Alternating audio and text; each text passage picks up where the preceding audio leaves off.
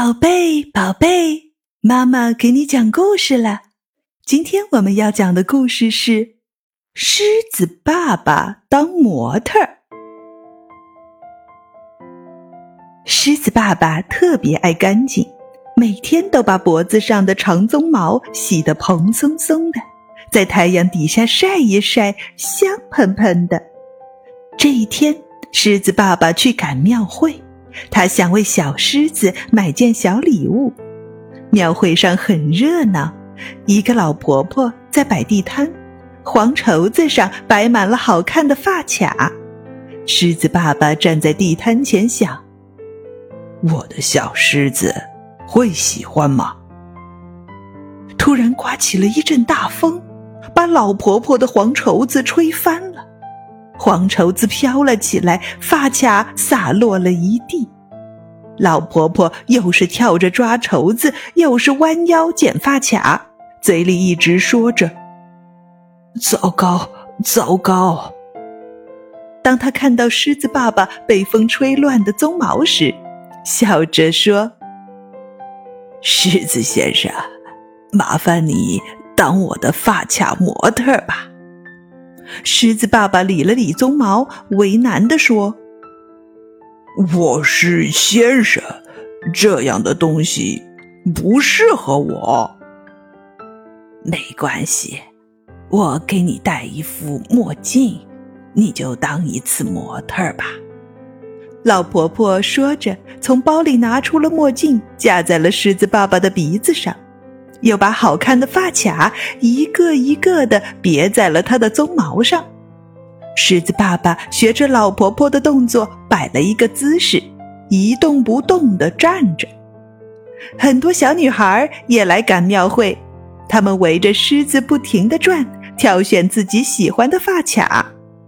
穿黄色连衣裙的小女孩问道：“这只模特狮子是真的还是假的？”老婆婆担心孩子们知道这是一只真狮子会害怕，忙回答：“假的，假的。”戴眼镜的小女孩却说：“好像是真的，它的鬃毛摸上去很柔软。”挎着花布包的小女孩说：“大概是假的，就像我的毛绒狗玩具一样不会动。”他们谁也说服不了谁，不停的喊着。真的，假的，真的，大家争吵了起来。这时，有一个小女孩悄悄的去拉了拉狮子的鬃毛，狮子爸爸一动也不动，在心里偷偷的笑：“呵呵，你们谁也猜不到。”天慢慢黑下来了，赶庙会的人都要回家了。老婆婆的发卡也卖了很多，狮子爸爸也要回家了。老婆婆说：“给这对好看的发卡送给你了，谢谢你当我的模特。”就这样，狮子爸爸回到了家，他把发卡送给了小狮子。